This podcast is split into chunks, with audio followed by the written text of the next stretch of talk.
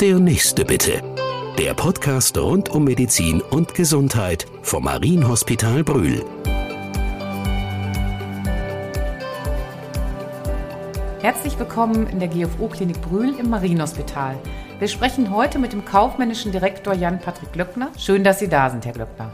Schön, dass ich hier sein darf, Frau Ellerkamp. Sie kommen jetzt ganz zum Schluss zu dem Thema in diesem Jahr nonstop im Einsatz, was Kliniken stemmen müssen. Es gibt die wirtschaftlichen, den wirtschaftlichen Druck, die Corona-Krise, Personalmangel, man könnte so unendlich viel noch dazu sagen. Kommt man da eigentlich noch gerne zur Arbeit? Unbedingt und äh, selbstverständlich. Wenn man äh, 20 Jahre lang im Gesundheitswesen arbeitet, äh, dann weiß man, äh, vor der Reform ist, äh, ist nach der Reform. Richtig ist natürlich, dass die, die Probleme, die wir im Moment haben, wirklich groß sind und äh, die Krise in der Fläche tatsächlich auch noch nie so ausgeprägt war wie jetzt. Äh, für viele Häuser sicherlich auch existenzgefährdende Ausmaße erreicht hat. Deshalb glaube ich, braucht man für den Job im Moment äh, nicht nur viel Leidenschaft, sondern auch eine ausgeprägte Leidensfähigkeit. Ja, aber Sie sind schon, weil Sie sagen Leidenschaft und Leidensfähigkeit, weil Sie sind ja schon ziemlich lange auch in dem Bereich tätig. Ich glaube, irgendwie 15 Jahre. Seit 20 Jahren ja, bin ich von daher sind Sie da ja ein genau. alter Hase im Geschäft zumindest. Ähm, Herr Glöckner, Sie haben eben gesagt, die Schwierigkeiten, um das den Zuhörern nochmal zu erklären, es gibt den NRW Krankenhausplan. Also eine, nicht ein Reformchen, sondern wirklich eine Reform, eine große politische Veränderung. Was heißt, ich versuche das mal kurz in, in ein, zwei Sätzen zu sagen. Die Kliniken, die in der Region sind, sollen keine doppelten Leistungen vorhalten. Also was die eine Klinik nicht macht, muss die Nachbarklinik nicht unbedingt machen. Und somit ist Spezialisierung und Zentralisierung eigentlich auf dem Fahrplan. Das klingt ja erstmal ganz logisch, ist aber sicherlich in der Umsetzung relativ schwierig, wenn ich mir vorstelle, dass die Kliniken ja oft ähnliche Angebote Angebote haben, obwohl sie vielleicht in derselben Region sind. In der Tat ähm, stellt sich die Frage, ob da nicht auch etwas äh, Unmögliches in Teilen verlangt wird. Zunächst stellt der neue Krankenhausplan tatsächlich auch einen, einen Umbruch vor. Ähm, NRW ist etwas, äh, ist so eine Art Testlabor für den Rest der Republik tatsächlich. Ähm, es werden keine Fachabteilungen mehr geplant, sondern es gibt nur noch medizinische Leistungsgruppen. Das ist neu. Es wird zukünftig in der Krankenhausplanung keine Betten mehr geben. Ähm, das ist auch eine wesentliche Veränderungen und zudem muss man für die einzelnen Leistungsgruppen auch entsprechende personelle und strukturelle Vorgaben erfüllen. So brauche ich zum Beispiel für den Bereich der interventionellen Kardiologie zukünftig fünf Fachärzte für Kardiologie, brauche ähm, entsprechende technische Ausstattung und habe auch weitere Personalvorgaben. Und das stellt auch erstmal alle vor eine besondere Herausforderung, nicht nur die Krankenhausträger, sondern auch die Kostenträger und das Land. Ich frage mal ganz kurz, müssen Sie da zusammen zusammen diesen Plan erstellen, wie Sie das für Ihre Region, weil Sie gerade sagten, Kostenträger, Krankenhausträger ähm, und Bezirksregierung, glaube ich, war. Das äh, ist die Idee, in der Tat. Die Idee ist, dass die Krankenhausträger untereinander sich einig werden, wie die Leistungen zukünftig aufgeteilt werden, wer welche Spezialisierung machen darf. Und das ist die ähm, von mir eingangs beschriebene Unmöglichkeit, äh, die ich da sehe, weil man ähm, trotzdem natürlich im Wettbewerb zueinander steht und jeder nicht genau weiß, auf welche Reise er sich da begeben wird. Deshalb glaube ich, wird das schwierig. Erst in einem zweiten Stadium wird dann die Bezirksregierung eingeschaltet und ähm, auch die Krankenkassen werden dann befragt und äh, dann wird final festgelegt, wer welche Leistungen auch tatsächlich zukünftig abbilden darf. Wie lange hat man dafür Zeit? Also das ist ja schon, weil die Krankenhäuser jetzt ja noch in ihrer Struktur auch größtenteils an, an, anders sind. Ja, das Planungsverfahren hat jetzt tatsächlich erst im November begonnen. Ähm, da durfte jeder im Rahmen einer Interessensbekundung sagen, welche Leistungsgruppen er zukünftig mit wie vielen Fällen bedienen möchte. Angelegt ist der Zeithorizont bis Ende 2024. Das heißt, es ist noch ganz viel Zeit da, um zu verhandeln, um zu gucken und man hat auch noch Zeit, dann entsprechend entsprechend gegenzusteuern. Das hieße, wenn ich mir das mit den Leistungsgruppen versuche vorzustellen, Sie hätten dann zum Beispiel an Ihrer Klinik äh, in Brühl bestimmte Fachabteilungen weiterhin, aber eben verstärkt und andere Kliniken hätten dann nicht die doppelte Fachabteilung. Also das ist ja so, diese Doppelung soll es ja nicht mehr geben. Genau, also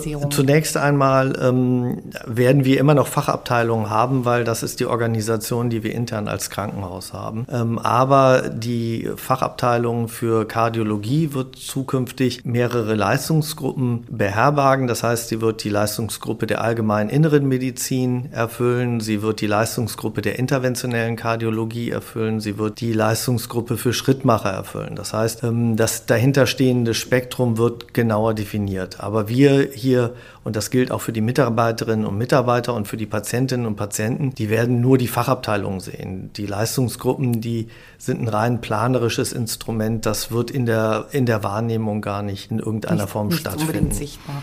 Jetzt haben Sie ja schon immer darauf gesetzt in Brühl im Marienhospital, dass Sie ganz gut auch untereinander in den verschiedenen Fachdisziplinen voneinander profitieren. Also die chirurgische Abteilung hat auch mit der internistischen Abteilung zu tun. Und das ist eben nicht das gängige Vorurteil, was viele natürlich kennen. Die Chirurgen und die Internisten kann man nicht zusammenbringen.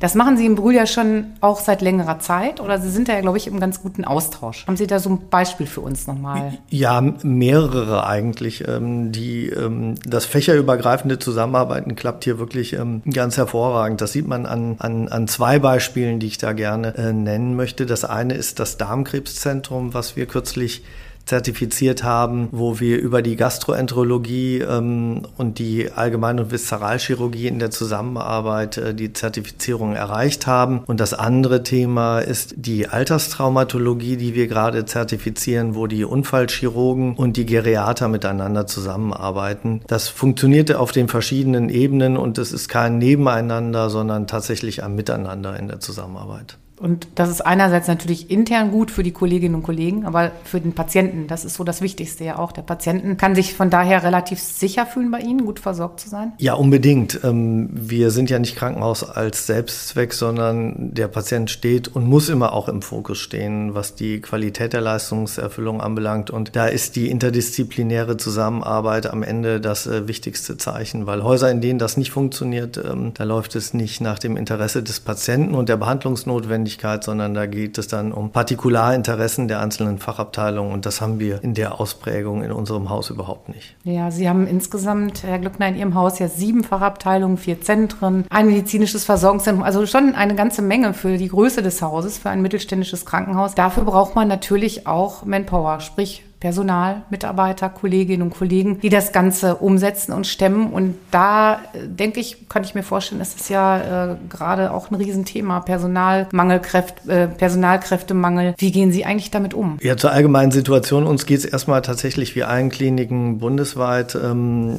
wir haben noch so ein paar Sonderthemen, ähm, die uns, oder was heißt Sonderthemen, Dinge, die uns besonders betreffen. Und das ist äh, sicherlich die Flutkatastrophe und das Ausscheiden von Erf Kraftstadt aus der Krankenhausversorgung des Landkreises, gepaart mit der Situation, dass das Personal aus Erftstadt leider nicht zu uns gekommen ist bisher. Die Zukunft tatsächlich eines Krankenhauses wird sich in der Akquise von Fachkräften entscheiden. Und deshalb sind wir da auf ganz vielen Ebenen tätig. Wir haben schon seit Jahren ähm, eine sehr gut laufende Social-Media-Kampagne zur Akquise von, von Pflegekräften. Wir haben jetzt nochmal die Springer-Prämien ausgebaut. Ähm, es gibt neue Benefits. Äh, das Thema Flexpool soll in der Pflege nochmal nach vorne gestellt werden. Aber ganz, ganz wichtig ist das Thema Ausbildung.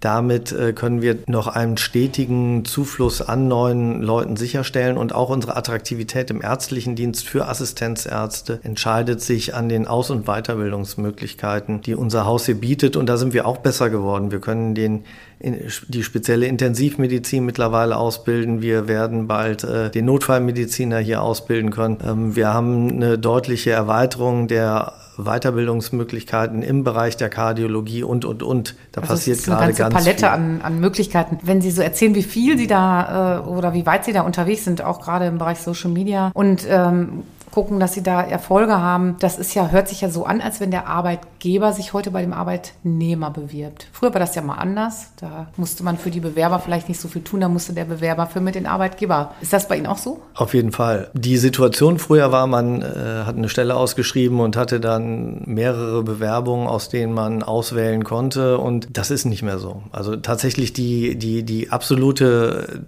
Zahl der Bewerber pro offene Stelle ist, ist massiv zurückgegangen, bis hin zu, dass wir auf punktuell Stellen gar keine Bewerbungen bekommen. Und ähm, die erste Frage auch in den Vorstellungsgesprächen ist eigentlich, ähm, was bieten Sie mir als Arbeitgeber? Was können Sie mir bieten? Das hat sich komplett gedreht, also wirklich einmal um 180 Grad. Es ist ein Bewerbermarkt und kein Arbeitgebermarkt ja, wie in mehr. vielen anderen Branchen auch Gastronomie und klar, Krankenhaus ist nochmal besonders schwierig, weil Menschen ja Patienten versorgt werden müssen und von daher sicherlich ganz interessantes Thema. Ähm, Herr Glockner, Sie haben sich ja auch vor, ich glaube, anderthalb oder zwei Jahren für die GFO Klinik Brühl entschieden. Was waren denn eigentlich so Ihre Beweggründe, dass Sie gesagt haben, da schlage ich zu. Also tatsächlich äh, waren es äh, drei wesentliche Aspekte. Das eine war ähm, äh, die Lage des Hauses zwischen den Metropolregionen Köln und Bonn zusammen mit der wirklich hervorragenden strategischen Zukunft, die das Haus ähm, aus meiner Sicht hat und wie es sich weiterentwickeln kann. Das andere war die familiäre Atmosphäre hier, der Umgang miteinander, dieses unbedingte Gefühl des Willkommens und Willkommenseins. Das hat mich, hat mich stark beeindruckt und natürlich das Haus ist kein Einzelkämpfer, was irgendwo alleine agieren muss, sondern ist Teil eines starken Verbundes, eines starken Komplexeinbieters mit äh, über 90 Einrichtungen, Krankenhäusern,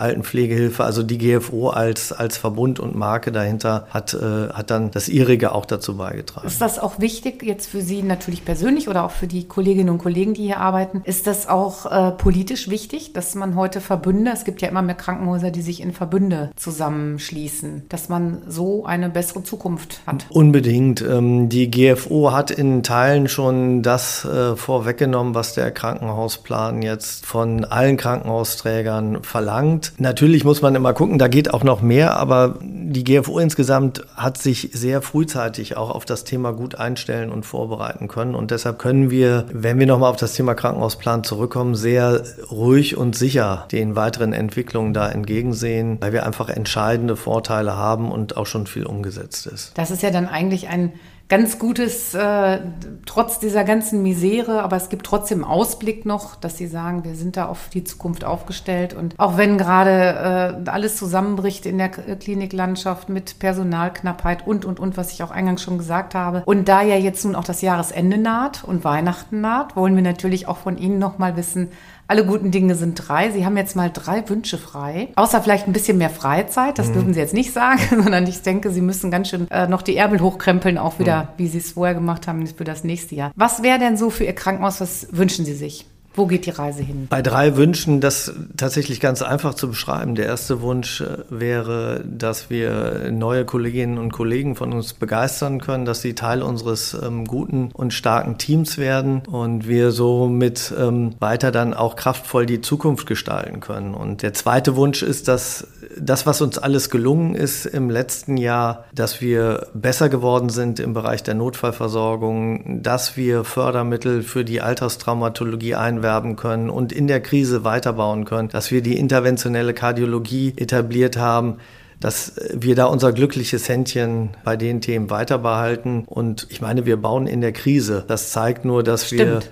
wir, dass bauen, wir, dass wir, das dass wir, dass wir da, und das ist dann der dritte Wunsch, trotz allem äh, kraftvoll weiter investieren können, weil wir damit uns immer noch weiterentwickeln und die Häuser, die jetzt aufhören müssen zu investieren in ihre Zukunft, werden keine haben. Und das sieht bei uns anders aus. Solange der Baukran über dem Haus steht, ist alles gut. Und der steht noch. Er steht noch. Herr Glöckner, herzlichen Dank. Das war jetzt zum Abschluss dieses Jahres. Wir wünschen allen Zuhörern, Mitarbeitenden der Klinik, Ihnen, Herr Glöckner, ein äh, wunderschönes Weihnachtsfest trotzdem es auch politisch nicht nur in der Krankenhauslandschaft sicherlich ein hartes Jahr war. Alles Gute für 2023, auf dass der Kran weiterhin bestehen bleibt und äh, die Leidenschaft auch für den Job. Vielen Herzlichen Dank, Dank, Frau Ellerkamp. Machen Sie es gut.